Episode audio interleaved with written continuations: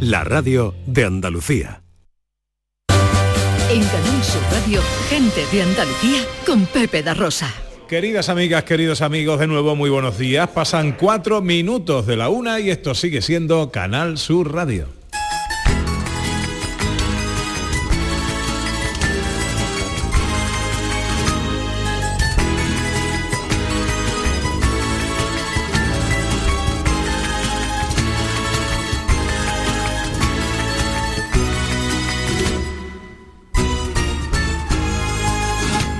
De Fuengirola mi guitarra sueña mientras la acaricio, la brisa nos besa, tal vez esa niña de sal y canela no sepa que mi alma suspira por verla. Desde Fuengirola Hola, ¿qué tal? ¿Cómo están? ¿Cómo llevan esta mañana de sábado 25 de junio de 2022?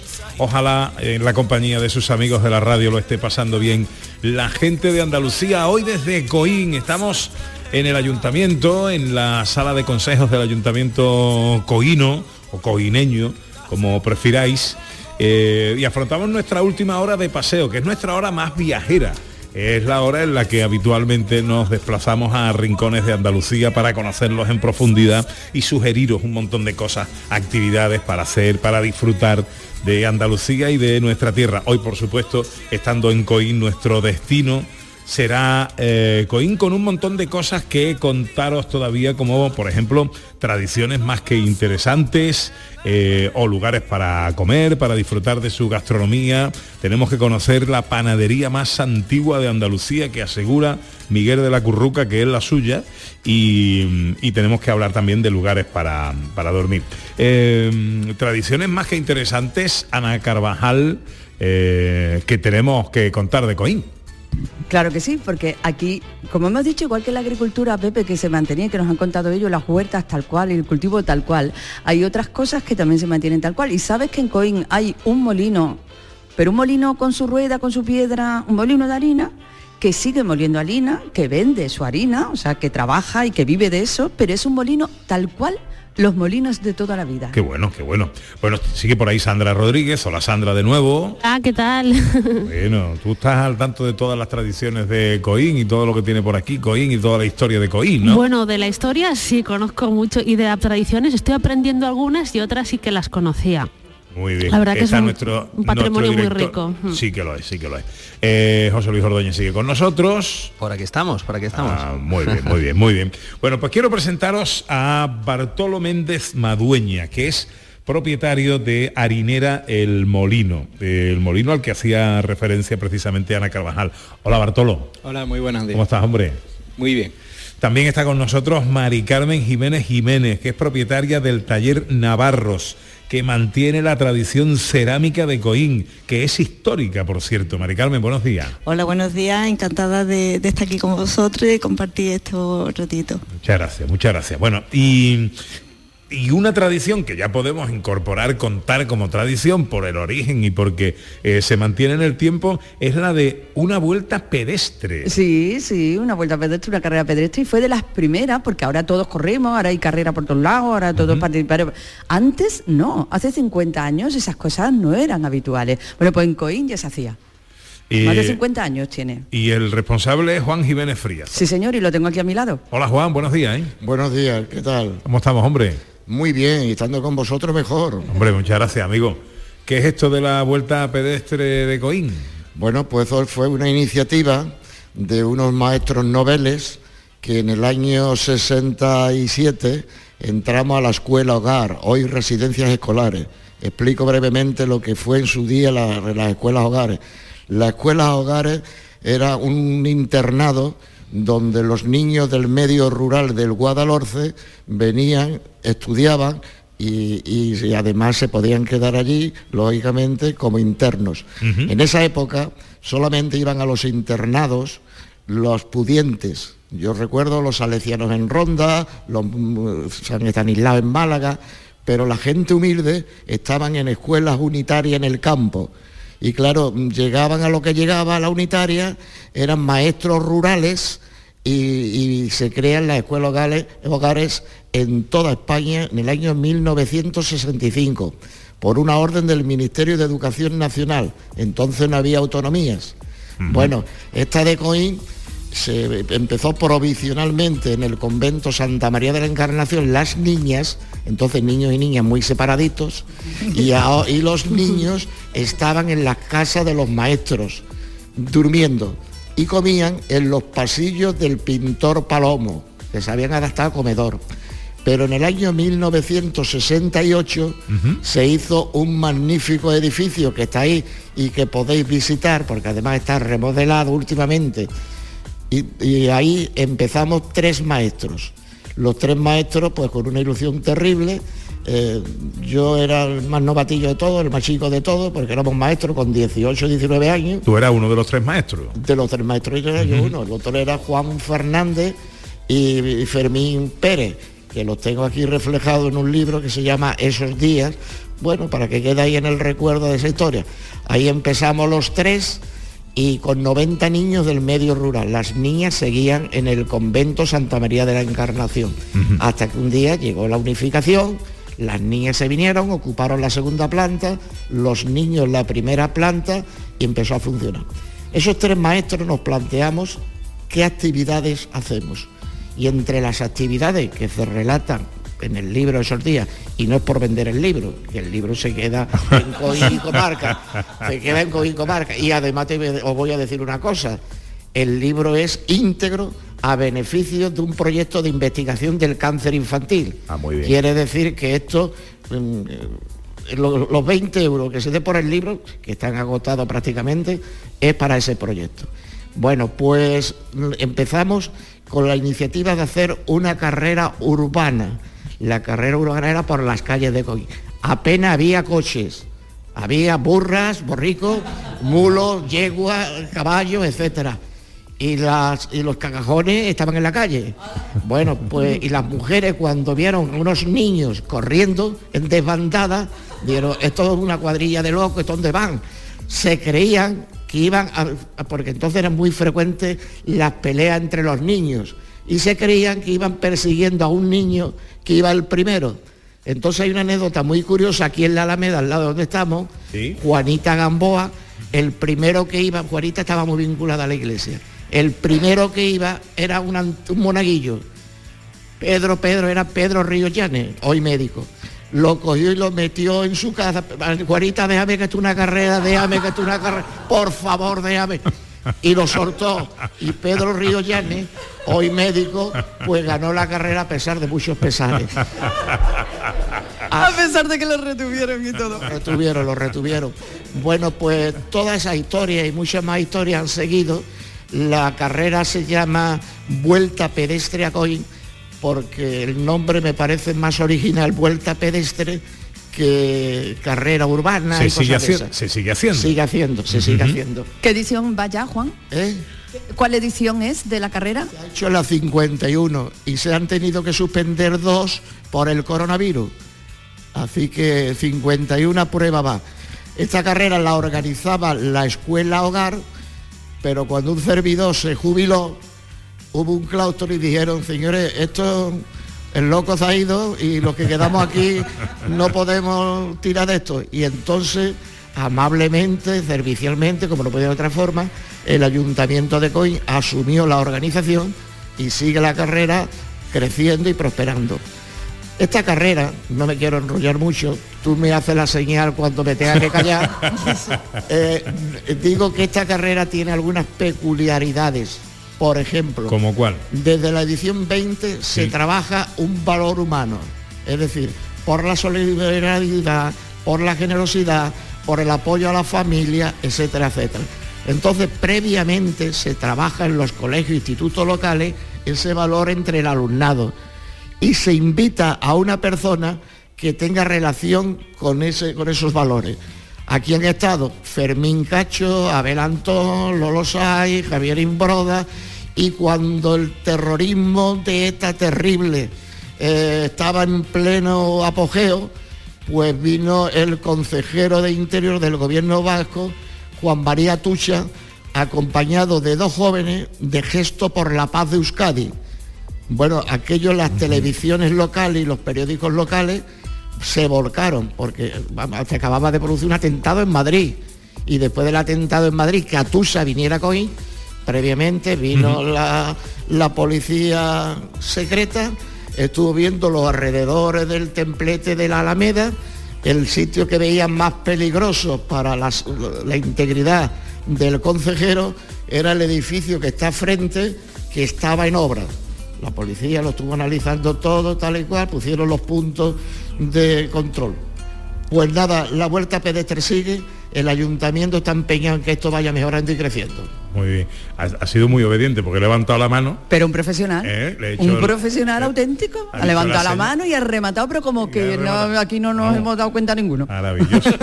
51 ediciones ya de esa vuelta pedestre de Coin. Juan, muchas gracias. Me lo ha contado divinamente. ¿eh? Nada, queda mucho por contar, ¿eh?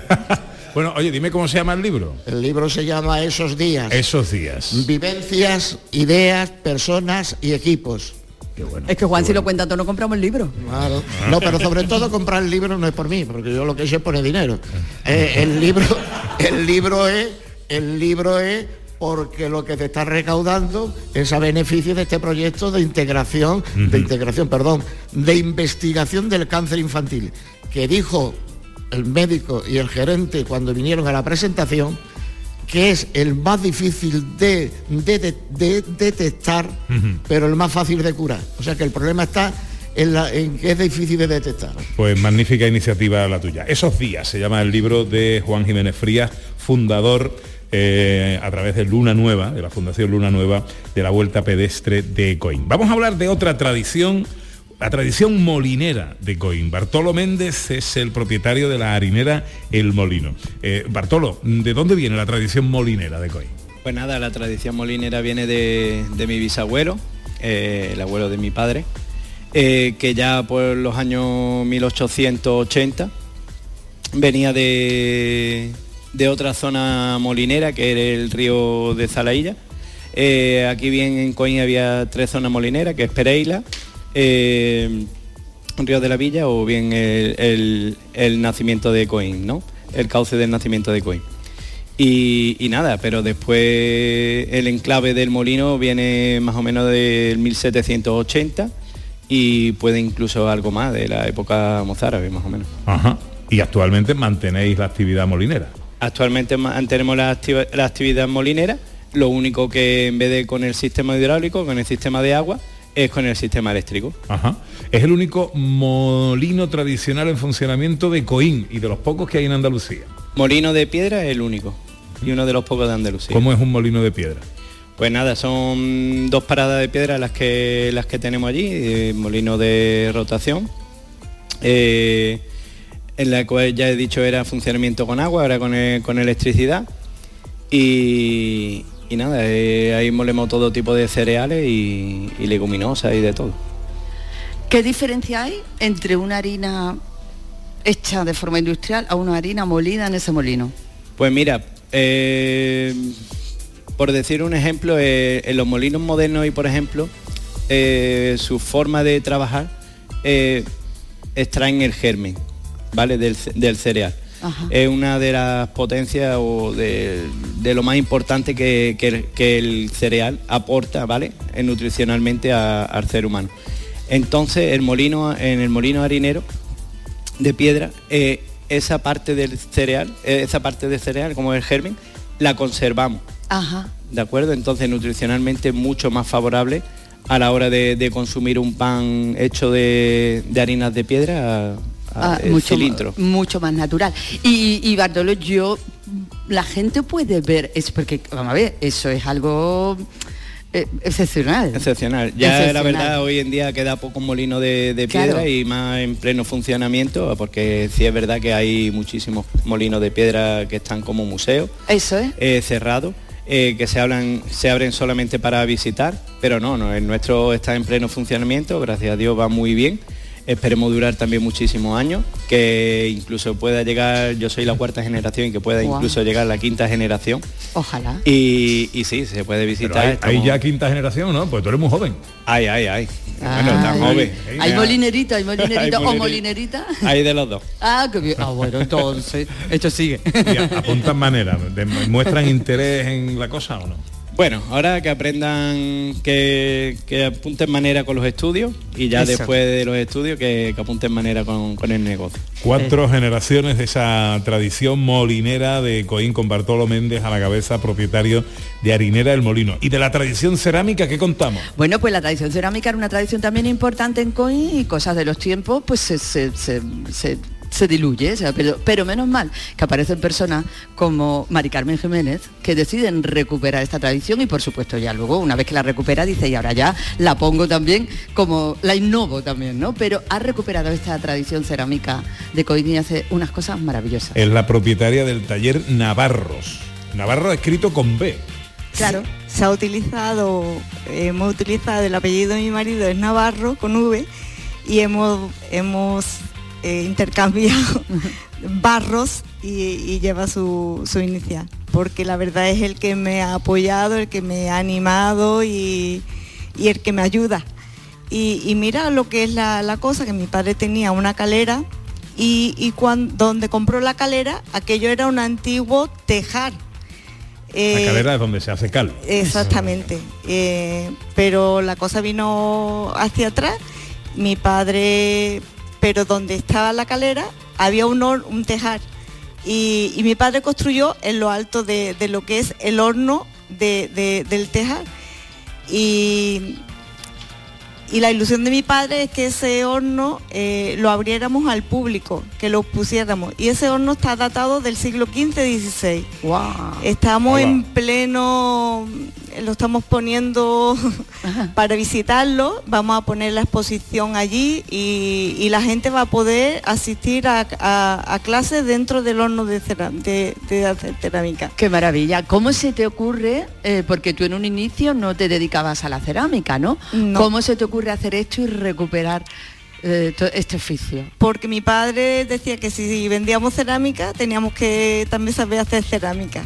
Y entonces vinieron al- alfareros de, de la Rambla, eh, yo estuve con, con Tito de Úbeda, pues con Granados de, de- de Lucena, eh, Pepe Cumbreras también nos ayudó y, y Pepe Canto.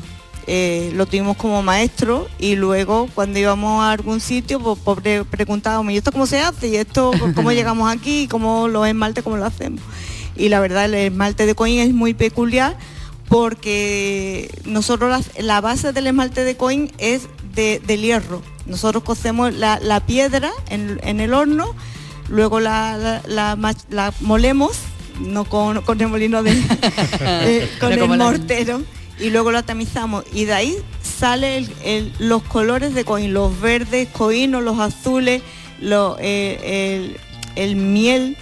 Y, y esa mezcla no sale los chorreos que antiguamente porque eh, los esmaltes antiguamente llevaban plomo, el plomo llevamos casi 30 años que está prohibido aquí en España. Entonces lo hemos sustituido por otro, por, por químicas y que hacen más o menos el efecto. Bueno, muy mal no deberéis hacer las cosas cuando grandes establecimientos os hacen sí, la en verdad vosotros. que, que Villapadierna es de nuestros mejores clientes y la verdad, Ahí es donde se quedó Michelle Obama, ¿no? bueno, sí, y, y mucho. Bueno, hombre, espero que mucha más gente por beneficio del hotel, claro. pero, pero ellos es verdad que han apostado por porque la gente conozca un poco la, ce- la cerámica de, de aquí y la verdad que, que nos va muy bien y eh, también el Castillo de Monda también muy buen cliente nuestro y muchos establecimientos de Coín, vaya que, que también Pero no tienen dicho- nuestra cerámica. No me has dicho qué hacéis y cómo es la cerámica que hacéis. Pues es, mm, perdona, pero es que con las prisas se me ha olvidado tra- traerme una pieza. Pues es, la base es eh, amarillo.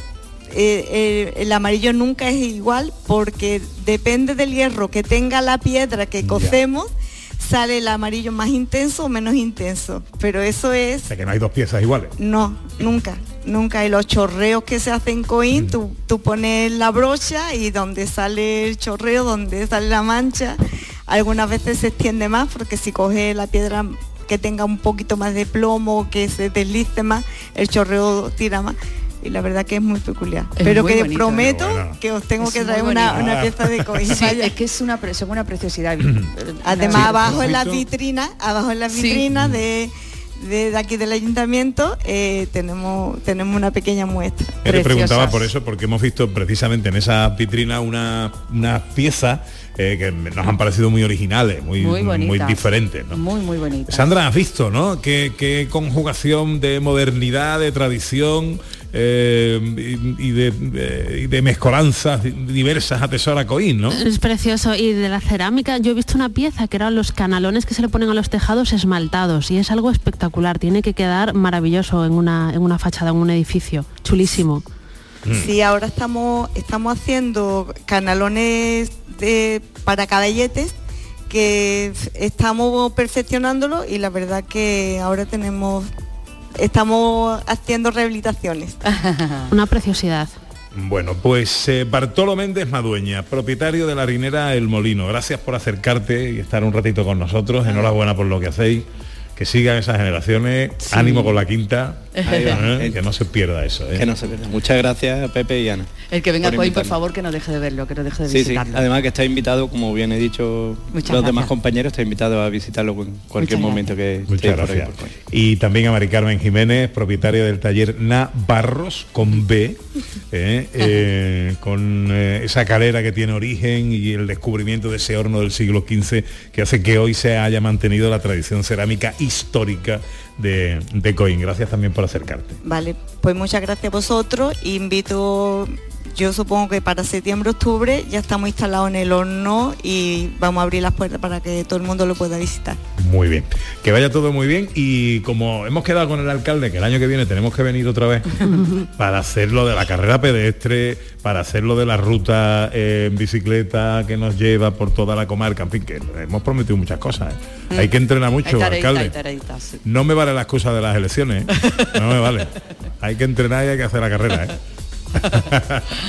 bueno, pues no, nos veremos por ahí también. Muchas gracias. Muchas gracias. Que pasan 26 minutos de la una y que tenemos que mm, meterle mano al destino cosas. de hoy y destino hoy Coín. Una vereita alegre, con luz de luna sol, tendía como una cinta con su lado de arrebol. Arrebol de los geranios y sonrisas con rubor, arrebol de los claveles y las mejillas en flor, perfumada de magnolia. Y hoy nuestro destino, lógicamente, tiene que ser eh, Coín. Bueno, eh, Sandra Rodríguez, historiadora de gente de Andalucía. ¿Por dónde empezamos?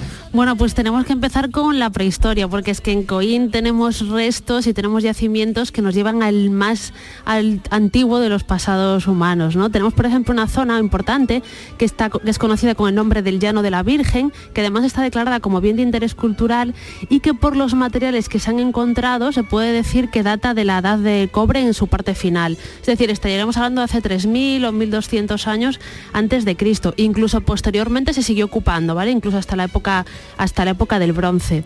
Hay otro punto también muy importante en, en Coín, eh, hablando de prehistoria, que es el Cerro del Aljibe muy importante por su ubicación, porque está en una zona alta y su situación hace que fuera una zona de control y de dominio de todo el valle del Guadalhorce. Entonces, en las excavaciones que se han hecho y en los estudios que se han hecho, se han encontrado hallazgos que van desde el siglo IV antes de Cristo, pasando por Roma, hasta el siglo I después de Cristo. Y seguramente también estuvo ocupado durante la Edad Media, aunque fuera de forma puntual. Y, y si vamos un poquito más adelante en el tiempo, nos podemos encontrar en una zona conocida como el Cerro de las Calaveras, enterramientos individuales que no tienen ahora, no se han encontrado restos óseos ni de ni de ajuares que datan de la época visigótica. Entonces tenemos un abanico muy importante de yacimientos y de referencias que muestran que toda esta zona, que es muy importante a nivel clima, recursos, tiene agua, tiene un, un enclave privilegiado, pues ha estado eh, ocupada desde muy, muy antiguo. Pues mira, tengo el gusto ahora de presentarte a Francisco Marmolejo, que es historiador, que es de Coín y que me gustaría que, oye, que hicierais buenas migas vosotros, ¿eh? contando eh, eh, cosas. Francisco, buenos días. Buenos días, encantado. Igualmente, hombre, ¿cómo estás? Bien, bien. Te presento a Sandra Rodríguez, que es nuestra historiadora. Encantada. También por mi parte. Bueno, a ver, eh, ¿por, por dónde continuamos? Bueno, yo, yo le preguntaría a Francisco que nos cuente un poco cómo es ese coin árabe y ese, y ese cambio a coin cristiano, porque también tiene mucha historia y además tiene puntos muy importantes a nivel patrimonio. Bueno, sí, como dice, la verdad que el origen de Coín y la prosperidad de esta población, pues básicamente está en su agua, en el agua. Eh, muy probablemente Coín es el pueblo con el término municipal con mayor superficie irrigada de la provincia de Málaga y desde luego también Coín es el pueblo que tiene mayor número de molinos harineros hidráulicos de la provincia de Málaga. Eso mismo tiene reflejo pues, en la gastronomía, como venimos hablando, ¿no? Eh, al fin y al cabo, el producto de los, de los molinos es la harina y de ahí la repostería, de ahí el pan que tenemos en Coín y bueno, los productos hortofrutícolas, casi todo Coín, el término municipal es regadío, son huertas. Aquí ya desde el siglo XVI, eh, incluso al secano se le llama huerta, ¿no? Y bueno, deciros, eh, esta es la prosperidad y el origen de Coín, ¿no? En cualquier caso, eh, los primeros datos históricos que tenemos datan de época emiral. Eh, básicamente, Coín aparece relacionado con noticias vinculadas a Ibn Hassum. Ibn Hassum es un personaje que puso durante 50 años en jaque al Emirato Omeya de Córdoba, tanto él como sus hijos. Posteriormente, en época nazarí, ya que sí conocemos Coín como una auténtica Madina, una ciudad, tenemos barrios de carácter residencial, como en el Albaicín, barrios de carácter al- artesanal, incluso industrial. Incluso ya en época tras la conquista castellana por parte de los reyes católicos, conocemos que Coín es la población eh, con mayor número de habitantes eh, de la provincia de Málaga, junto con Marbella, Ronda y Belén Málaga, ¿vale?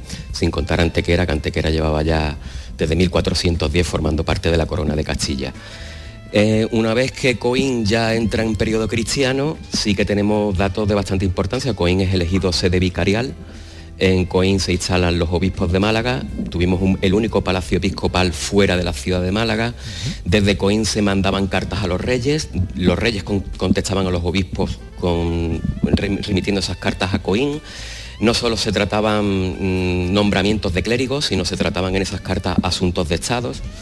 En Coín fallecieron cuatro obispos, mm, dos de ellos fueron enterrados en la iglesia de San Juan. La iglesia de San Juan tenía unos cinco escudos episcopales porque fue levantada a impulsos de los obispos, sobre todo la parte, la parte interior.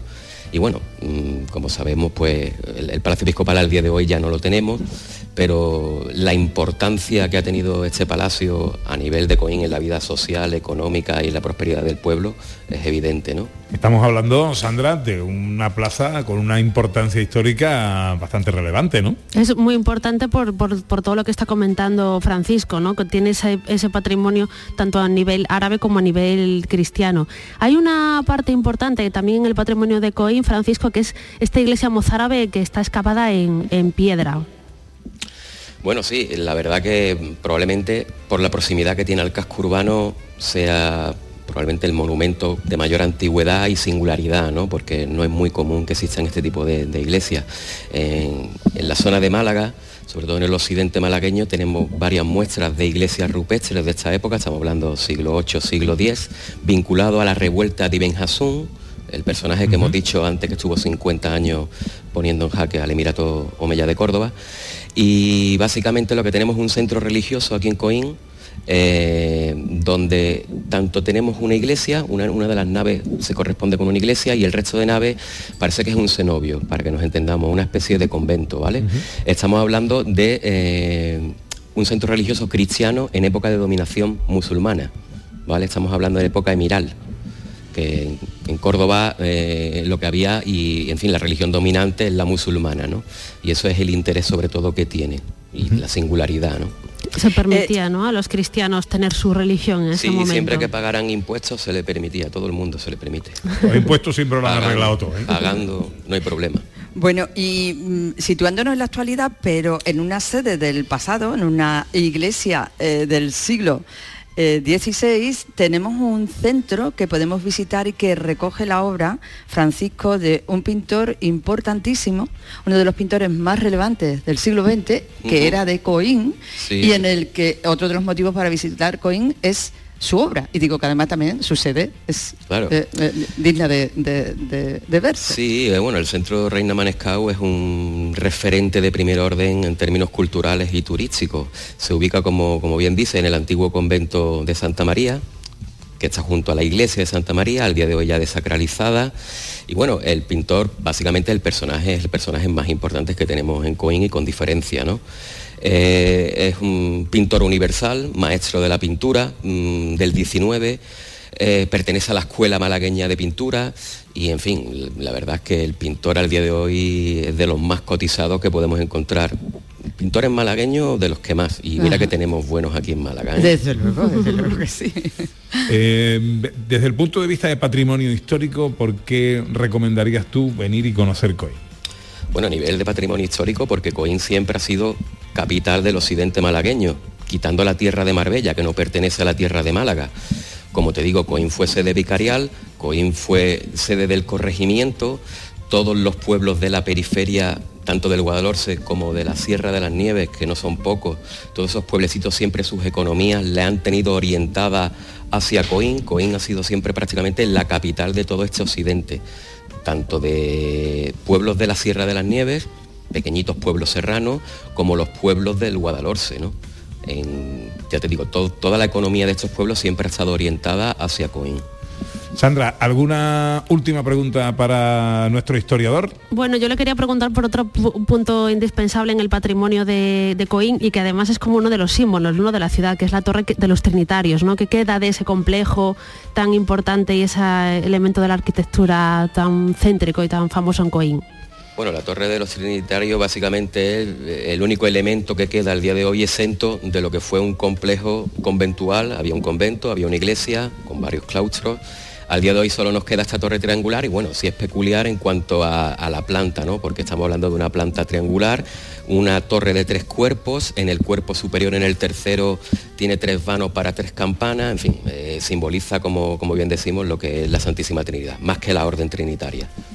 Francisco Marmolejo es historiador de Coín. Francisco, encantado de saludarte, hombre, muchas gracias por ilustrarnos con tu conocimiento. Gracias las mías, ¿no? La verdad que es un placer estar aquí con vosotros y a vuestra disposición. Abrazo muy fuerte, amigo. A vosotros. todo muy bien. Gracias. Francisco Marmolejo, historiador de Coín. enseguida más cositas, pero eh, Sandra, me querías hablar de una leyenda de Coín. Bueno, si nos vamos a apartar un poco de la historia, nos vamos a ir al campo de la leyenda y de la literatura, ¿vale? Más bien de la literatura. En el siglo XVI se va a publicar en España una historia que se llama Historia del Abencerraje y de la Hermosa Jarifa. Esto estamos hablando en el siglo XVI. La historia realmente se basa en sucesos que, seguramente descurrieron en torno al 1400, 1420. ¿Qué cuenta esta leyenda, esta historia, ¿no? esta novela? Pues habla de eh, que eh, un señor, que era el moro Abindarráez, ¿vale? es eh, retenido y apresado por un cristiano, que era Rodrigo de Narváez. En este, cuando lo apresan, se ponen a hablar entre ellos y eh, la, eh, le dice que quiere ir a Coín, ¿vale? Porque ahí está su enamorada, que se llamaba Jarifa, con la que quería casarse, porque su padre se ponía al matrimonio, el padre de Jarifa. Entonces él iba a Coín en un momento en el que el padre de Jarifa no estaba allí para contraer matrimonio con él. Finalmente, eh, Rodrigo se apiada de, de este Abindarraez y le permite ir a Coín a casarse con Jarifa, con la condición, ¿vale? Con la condición de que posteriormente tendría que volver a la cárcel, ¿vale? Donde estaba retenido por, por Rodrigo se va, se casa en Coín con Jarifa, le cuenta a Jarifa este tema de que tiene que volver porque había hecho este pacto con, con Rodrigo de Narváez y Jarifa se vuelve con él. Se van los dos para volver a la cárcel y finalmente se dan una serie de vicisitudes y hechos que Rodrigo le perdona y finalmente se casan y los dejan en libertad a los dos. ¿no? Es una historia un poco de romántica que pone en valor ¿no? El, la, la, calidez o los sentimientos de los cristianos, ¿no? Es un poco pro-cristiana en aquel momento, pero que tiene este escenario maravilloso en Coín. Se llama La historia del abencerraje y de la hermosa Jarifa. Ahora vamos a comer en Coín. Y porque va llegando la hora. ¿eh? Y todo no va a ser hablar, bla, bla, bla, sin coger fuerza. No, no, no, no. Eh, vamos, además, llevamos desde que hemos empezado hablando de los productos de Coin ya es hora de ponerle, de, darle trabajito. Bueno, y que nos habla mucho del pan de Coin. Bueno, el pan de Coín, bueno, imagínate, eh, un pueblo de bolinos, harineros, imagínate que por lógica sus panaderías y su pan debe ser espectacular, pero evidentemente igual que ha pasado con los molinos, ya quedan pocos que se hagan de forma tradicional. Y uno de los pocos, o no sé si la poca, la más antigua, desde luego, por lo menos de la provincia de Málaga, ¿eh? yo no sé ahora que nos aclares y demás, es la panadería La Curruca, que sigue haciendo el pan, pan de toda la vida. Él se llama Miguel Urbaneja, pero dice que así no lo conoce nadie, que lo conocen como Miguel de la Curruca. Hola Miguel. Hola, muy buenas. ¿Cómo estás, hombre? Estupendo.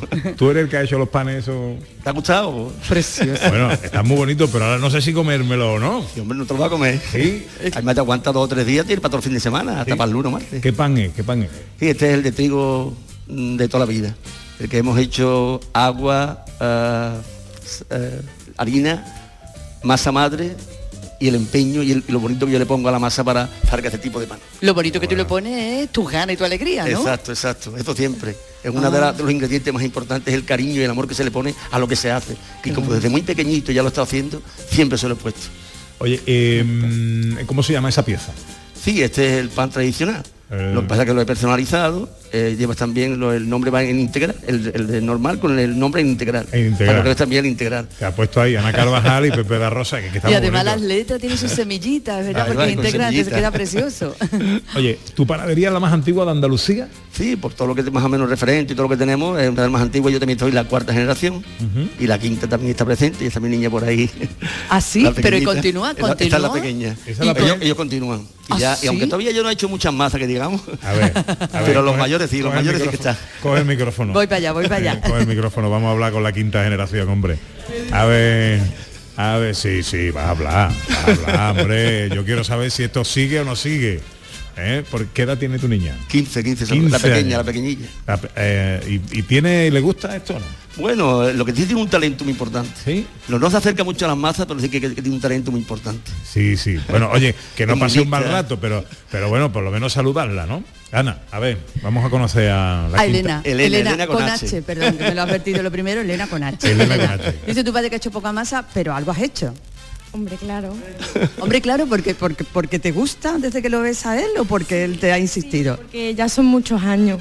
¿Y te gusta? Me toca. Sí, me encanta. ¿Te encantaría dedicarte y seguir la tradición de tu padre y ser panadera? Ja, Ya son muchos años, ya tengo que seguir. es lo Olé, que toca. olé, olé, olé. Bueno, me parece maravilloso. Pero, pero espérate, Elena, ¿cuántos años tienes? 15.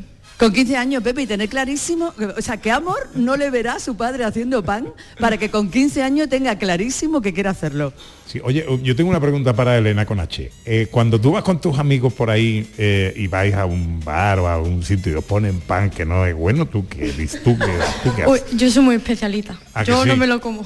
Ah, claro. Este no es el pan que hace mi padre. Efectivamente. Mm, Ya cuando van muchos años y ya comes algo bueno, ya cuando te ponen otra cosa que no es tan buena, ya dices, ya no lo quiero. y tú sabes distinguir un pan bueno de uno malo. Sí, Claro. sí, ya sí. Ya sí, ya sí. Oye, Elena, muchísimas gracias. ¿eh? Y No, disculpa que, gracias a vosotros. ¿eh? que, que nos encanta que sigan las generaciones y que vaya todo muy bien. Bueno, ¿qué hacéis en la panadería, Miguel? Pues mu- mucho pan, mucho pan sobre todo. La pena que no me ha dado tiempo, que hubiera, traer- que hubiera, hubiera traído una también que hacemos las tortas de aceite, que la misma masa del pan la enriquecemos Ajá. con azúcar, aceite y anís, o, o mata la uva que le llaman también. Entonces, eh, esta mañana no me ha dado tiempo, porque eh, con las carreras, con los- tengo que estar listo a tal hora y tal, que llegue un poquito más pronto, porque digo, mira, a veces me ocurre que llego un poco tarde y me da coraje.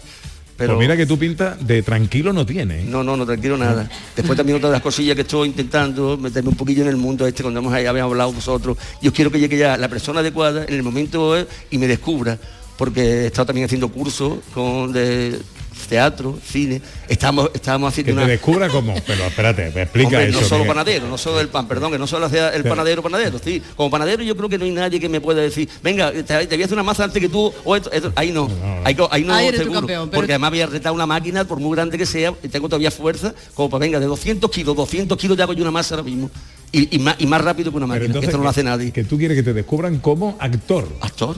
¿Sí? Pero bueno, pero... con un pinito, unos pero- pinitos que puedo hacer que yo estoy- tengo la esperanza que a- creo que a chiquito con 72, ¿no? Yo llego a 60, ya, ya, ya con 70, pues es hora de que me descubran. Pero escúchame, estás en el sitio Aquí estamos rodando desconocidos. Claro, O- fíjate o- ahora- Hay que hablar con cualquiera y que ve- yo es que también he fallado los castings, niño. Me he quedado en blanco. Me sabía, escucha, me sa- mm, Pepe, me sabía perfectamente, me sabía perfectamente el guion, totalmente, lo he estado tres o cuatro días sin parar. Cuando me ha dicho, cámara, acción, abrí un director de, de Madrid y yo me quedo ahí. Está quedado bloqueado. Bloqueado totalmente, totalmente. Pero ver, me dice, Curruco, ¿tú cómo te crees que vas a hacer una película? así? Eh, hombre, está bien que diga, una- pero te has quedado que no dicen ni... Y es que ha sido eso, el bloqueo, los nervios, no sé en cuánto, la Hay que situación. trabajar los nervios. Y eso hay que trabajarlo, hay hay que que trabajarlo. trabajarlo, hay Yo que también trabajarlo. hago musical en Playba. Esta noche mismo ya actuamos aquí en el rodeo. Pero bueno, Y entonces, claro, eh, ya eso lo tengo dominado. Ya cojo los micros de cuál y alguna gente me dice, Qué lo dijo uno que entiende. Eres, eres un crack, ¿cómo te mueves el micro de un lado a otro? Eso es profesional. Pero claro, lo otro es Este hombre, diferente. tiene, este hombre tiene un programa él solo. Tiene él solo. tiene un- Bueno, otra, otra encargo, alcalde, para el programa del año que viene. ¿Eh? El año que viene actúa Una- en el Exacto, programa. exacto, Aquí exacto. en el El programa. Y además si me haga una, si me hace una serie, tú sabes lo que yo he, he- he tenido tanto en el trabajo como en el amor, desamor, amor, no sé en cuánto, aquí, allí, sentimiento, vamos, es que de todo, hay, hay de todo para una serie, pero usa cualquier serie, eso no es nada. Topacio, es que tontería.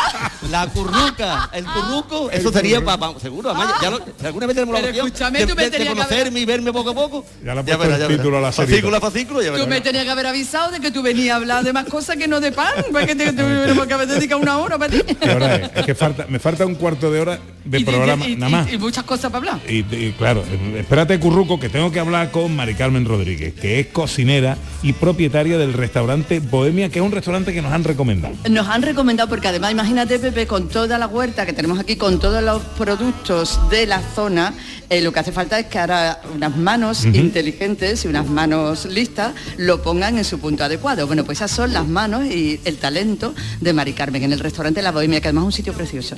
Hola Mari Carmen, Hola, buenos días. ¿dónde está, ¿dónde está la Bohemia?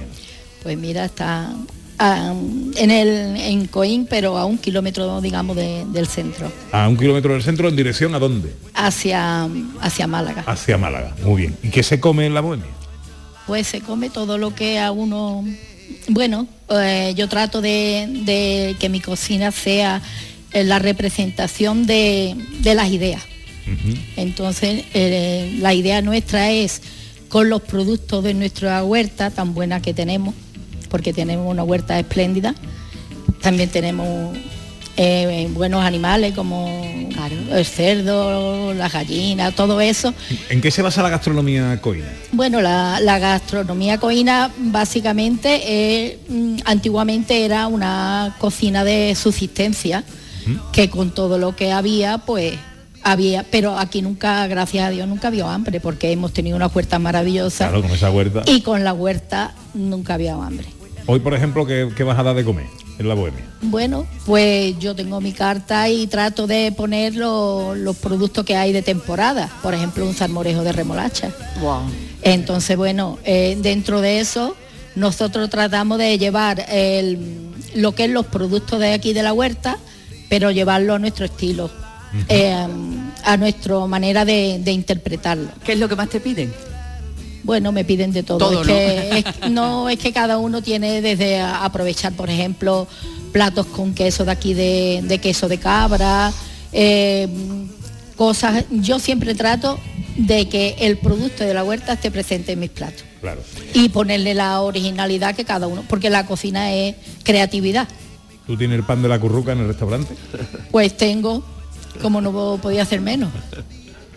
Y tengo también la cerámica de Mari Carmen, la de Mari Carmen, la que ha estado antes aquí. ¿Ah, sí? Sí. Ah, qué bueno. De, las- Sí. de Navarro. Navarros, De claro, Ah, claro. Qué bien, qué bien, qué bien. Bueno, pues, Claro. oye, danos, ah, ¿tenéis página web? Eh, o un número de teléfono para que la gente reserve? ¿Cómo, cómo? Eh, bueno, pues número de teléfono yo creo, ¿no? Venga, vamos a dar el número de teléfono de la Bohemia. El 952 ¿Sí? 45 ¿Sí? 05 ¿Sí? 45. 45 952 45 05 45 45 05 45 es fácil de recordar. La bohemia pues La bohemia no. La bohemia soy yo, pero el restaurante se llama Bohemia. ah vale vale. Está bien está bien que me corrija. Y ahora, y ahora en este veranito, el año pasado empezamos porque la gente estaba bastante triste y entonces hemos tratado de potenciar las noches de bohemia lo- algunos mm, viernes de este verano y entonces hacemos un espectáculo de flamenco con menú degustación para fomentar lo que es el arte y la cultura y la gastronomía. Oye, pues Mari Carmen, encantado. Que, Pues nada. que te vaya todo muy bien, ¿eh? Pues muchas gracias y aquí estaremos para fomentar eh, los productos de- tan ricos que hay en Coín. Noches de bohemia y de pasión. Y de, pa- y de pasión, que es importante. Gracias. Y Curruco, te debo un, te debo un Te un programa, programa más, ¿eh, entero. para ti. Por lo menos. A última cosilla, que el, el sábado que viene me, me van a permitir hacer la presentación de una obra de teatro, tanto monta monta tanto, de Manolo Medina, el Morta y, y Javier Villacafín. Mira, ve, ya es algo que también. No, no, le Con dije el yo, digo. Villacafín, porque yo he hecho un curso con él, con, perdón, con el Ma- Manolo Medina, te- me va a permitir presentarme, eso está hecho. bueno. O sea que ya sabéis, sábado que viene 2 de julio, en Coín, o tenéis que venir a la Casa de la Cultura. A la Casa de la Cultura de Coín. la Casa de la Cultura. Vale, vale, pues lo contamos. Tú, como tienes programa la semana que Sí, viene, señor. tú lo cuentas. Sí, señor. lo Bueno, cuento. que te vaya todo muy bien. Y muchas gracias placer, por ¿eh? el pan. ese. Venga, no, por Dios. Muchísimas gracias, muchísimas gracias. 11 minutos faltan para que sean las 2 de la tarde y aún nos quedan dos recomendaciones. Una, un lugar para dormir. Hombre, evidentemente. eh, venimos a Coín y ya está viendo todo el mundo y comprobando que en Coín no se puede estar un día. Hay que estar varios para poder recorrerlo todo y para poder conocer tantas cosas. Entonces, tenemos que hacer noche en Coín. ¿Y dónde va a ser? Hombre, pues va a ser en un hotel que se llama Albaicín y que el que venga lo va a estrenar porque está a punto de abrir sus puertas. todavía no ha abierto. Le quedan poquísimos días. Paco Luna es el propietario del hotel. Hola, Paco Luna. Buenas tardes. ¿Cómo estamos? Muy bien, aquí andamos. Encantado de saludarte, ¿eh? Creo que por un día o dos no hemos dormido en tu hotel, ¿no? No, no, nos falta todavía por lo menos 15 días, nos faltan Ah, todavía. bueno, bueno, bueno. ¿Dónde está el Hotel Albaicín? Pues los tenemos en el centro, aquí pegado a la Alameda principal, muy cerca de aquí, a unos 200 metros, y está muy bien ubicado. ¿Y cómo es ese hotel? Pues un hotel antiguo estilo Albaicín, elaborado muy bien por una familia que lo construyó y muy, muy bonito. Eh, ¿Qué categoría va a tener? Eh, lo vamos a dejar eh, con dos estrellas. Antes tenía tres, vamos a darle una estrella y lo vamos a dejar como apartamentos turísticos enfocados más así. Ajá. Con un spa muy bonito, muy cómodo y habitaciones muy cómodas. Más tipo boutique, ¿no? Que- Boutique, exactamente, Ah, en plan boutique. Eh, ¿Cómo va a andar de precio? Muy bien, pues queremos poner un precio para que la gente venga al pueblo y para darle un poquito de ambiente al pueblo y que el pueblo suba para arriba un poquito, lo Eh, necesita. ¿cuán- ¿Cuántas habitaciones me ha dicho que va a Tiene tener? 20 habitaciones. 20 habitaciones. Y va a tener un restaurante pequeñito, eh, en plan coqueteo, algo bonito, para parejas, para un poquito de encanto, que tengan encanto. Ay, yo lo estoy viendo muy romántico y muy bonito todo, ¿no? Sí, desde luego que sí. Oye, y una cosa que te iba yo a decir, ¿tenéis ya página web, número de teléfono y Eh, todo eso? ¿no? eh, tenemos una página web donde ahora mismito se está poniendo, pero todavía no es la suya mm, Definitiva, ¿no? Eh, o sea que no podemos dar pistas. No, no Eh, vamos a dar pista todavía hasta que la tengamos definitivamente. Bueno, cuando ya está abierto otro día lo, contamos. Ya también. venimos y lo contamos desde allí mismo Es- si queréis. es- Estáis invitados a venir si queréis. Muchas gracias. Bueno, pues eh, Paco Luna es el propietario de Hotel Albaicín, que eh, abrirá sus puertas el día... Eh, queremos abrir para el día 15 más o menos de julio. El día 15 de julio. Todo, todo lo vaya a dejar para el 15 Ah, de julio. verdad, tomate, El el hotel, tomate, el hotel. bueno, pues habrá que venir a lo mejor. ¿Otra vez? A ver si es posible. Y tenemos que hablar también de bailes populares. Nos lo están haciendo todo así para que volvamos. Sí, sí, Claro, viendo, hombre, vamos a ver, eh, no, no, no puede faltar y vamos a rematar este programa hablando de folclore de, de Coín, porque también tiene una larga tradición folclórica, tanto de bailes como de cante. Pues Miguel Villalobos es el presidente de Estoraque, eh, que ahora vamos a ver lo que es. Hola Miguel, Hola, bueno, ¿cómo estás? Muy bien. ¿Qué es Estoraque? Bueno, Toraque pues es un grupo de baile folclore, pero el nombre pues lo cogimos de unos árboles que hay aquí en el pueblo, eh, en el parque, en y eh, pues le pusimos de nombre de Estoraque a nuestro grupo en representación de esos árboles que hay, no sé si lo habéis visto al entrar al pueblo, que son grandísimos. Lo hemos visto, pero no No. sabíamos que se llamaban Estoraque. Pues según la historia, pues así. Y, y ahí se le puso de nombre, pues esto era que pues estamos del año 1979 eh, y ahí vamos tirando adelante. Bueno, los bailes populares, las tradiciones también del folclore. ¿Cómo es el folclore de Coín? Hombre, pues yo lo veo estupendamente. de. Aquí el fandango de Coín, pues diremos que es lo típico del pueblo y siempre lo llevamos por bandera, donde vamos.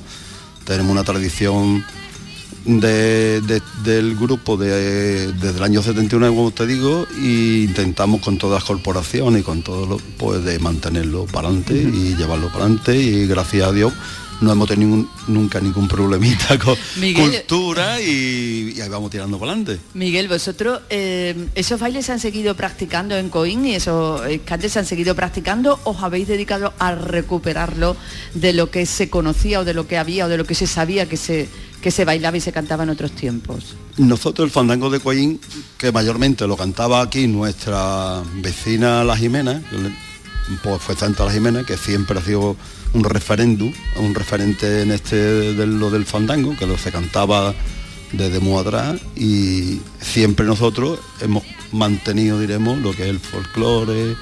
Luego nosotros llevamos un repertorio cuando salimos a actuar a cualquier sitio de España o fuera de España que hemos estado, pues llevamos una representación de lo que es Andalucía. ¿me entiendes? Ajá. Cuando salimos fuera de, de nuestra, diremos, Andalucía, pues nosotros ahora vamos a Murcia en octubre, porque tenemos un festival día 9 de julio, tenemos nuestro festival, que será el 40, debería haber sido el 42, pero claro, no, No, hemos, sí, te- no hemos perdido dos añitos aquí. No lo hemos comido. Ahí está. Y pues ahora hacemos un intercambio cultural. Este año iba a ser internacional, iba a venir un grupo de fuera, pero con los problemas diplomáticos, con los- visados, pues no, no había, ha habido que cortar el tema y ahora pues estamos buscando otro grupito, en fin, que siempre solemos hacer dos o tres grupos, vamos intercambiándonos, hacemos cultura, intercambio de cultura. Ellos vienen, nosotros vamos y... ¿Cuándo he dicho que es el festival? El día 9 de julio. Será también aquí en nuestra Plaza Alameda y... 9 de julio, ¿no? Otra cosa. Otra cosita más. Otra cosa, Pepe. Vete apuntando que aquí no nos aburrimos, ¿eh? aquí en este pueblo no nos aburrimos.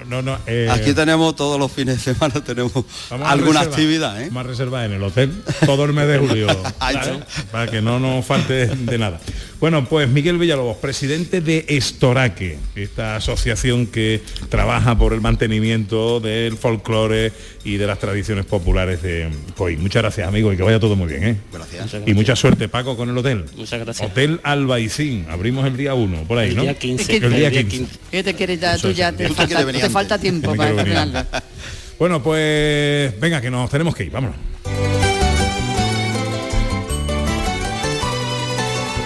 Sandrita, que nos quedamos sin tiempo. Ay, qué pena.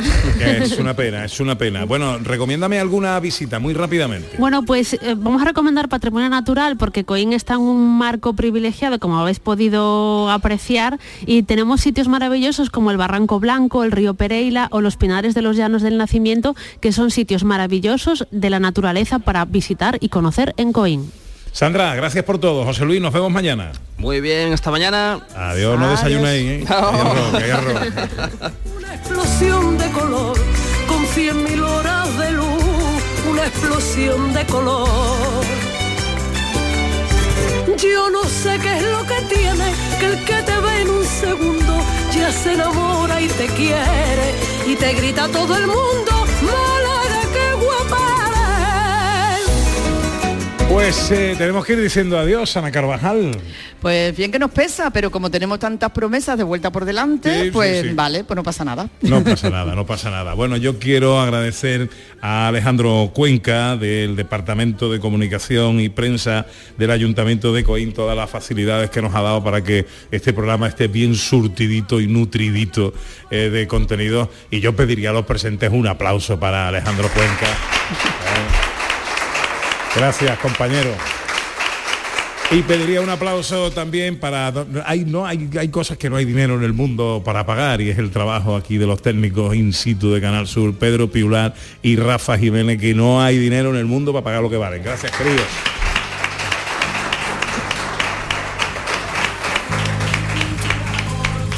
En el control central estuvo María Chamorro, que también vale un potosí. También. ¿eh? Y el gran Juanjo González en la realización. Anita, que mm, mañana volvemos. Mañana volvemos, no a Coín, pero sí con la gente de Andalucía. Ha sido tres horas de paseo por Andalucía con un protagonismo muy especial en la capital de la comarca del Guadalhorce. Ha sido un placer, amigas, amigos, estar con vosotros. Daos el último aplauso de hoy a vosotros que os lo merecéis. Muchas gracias por todo.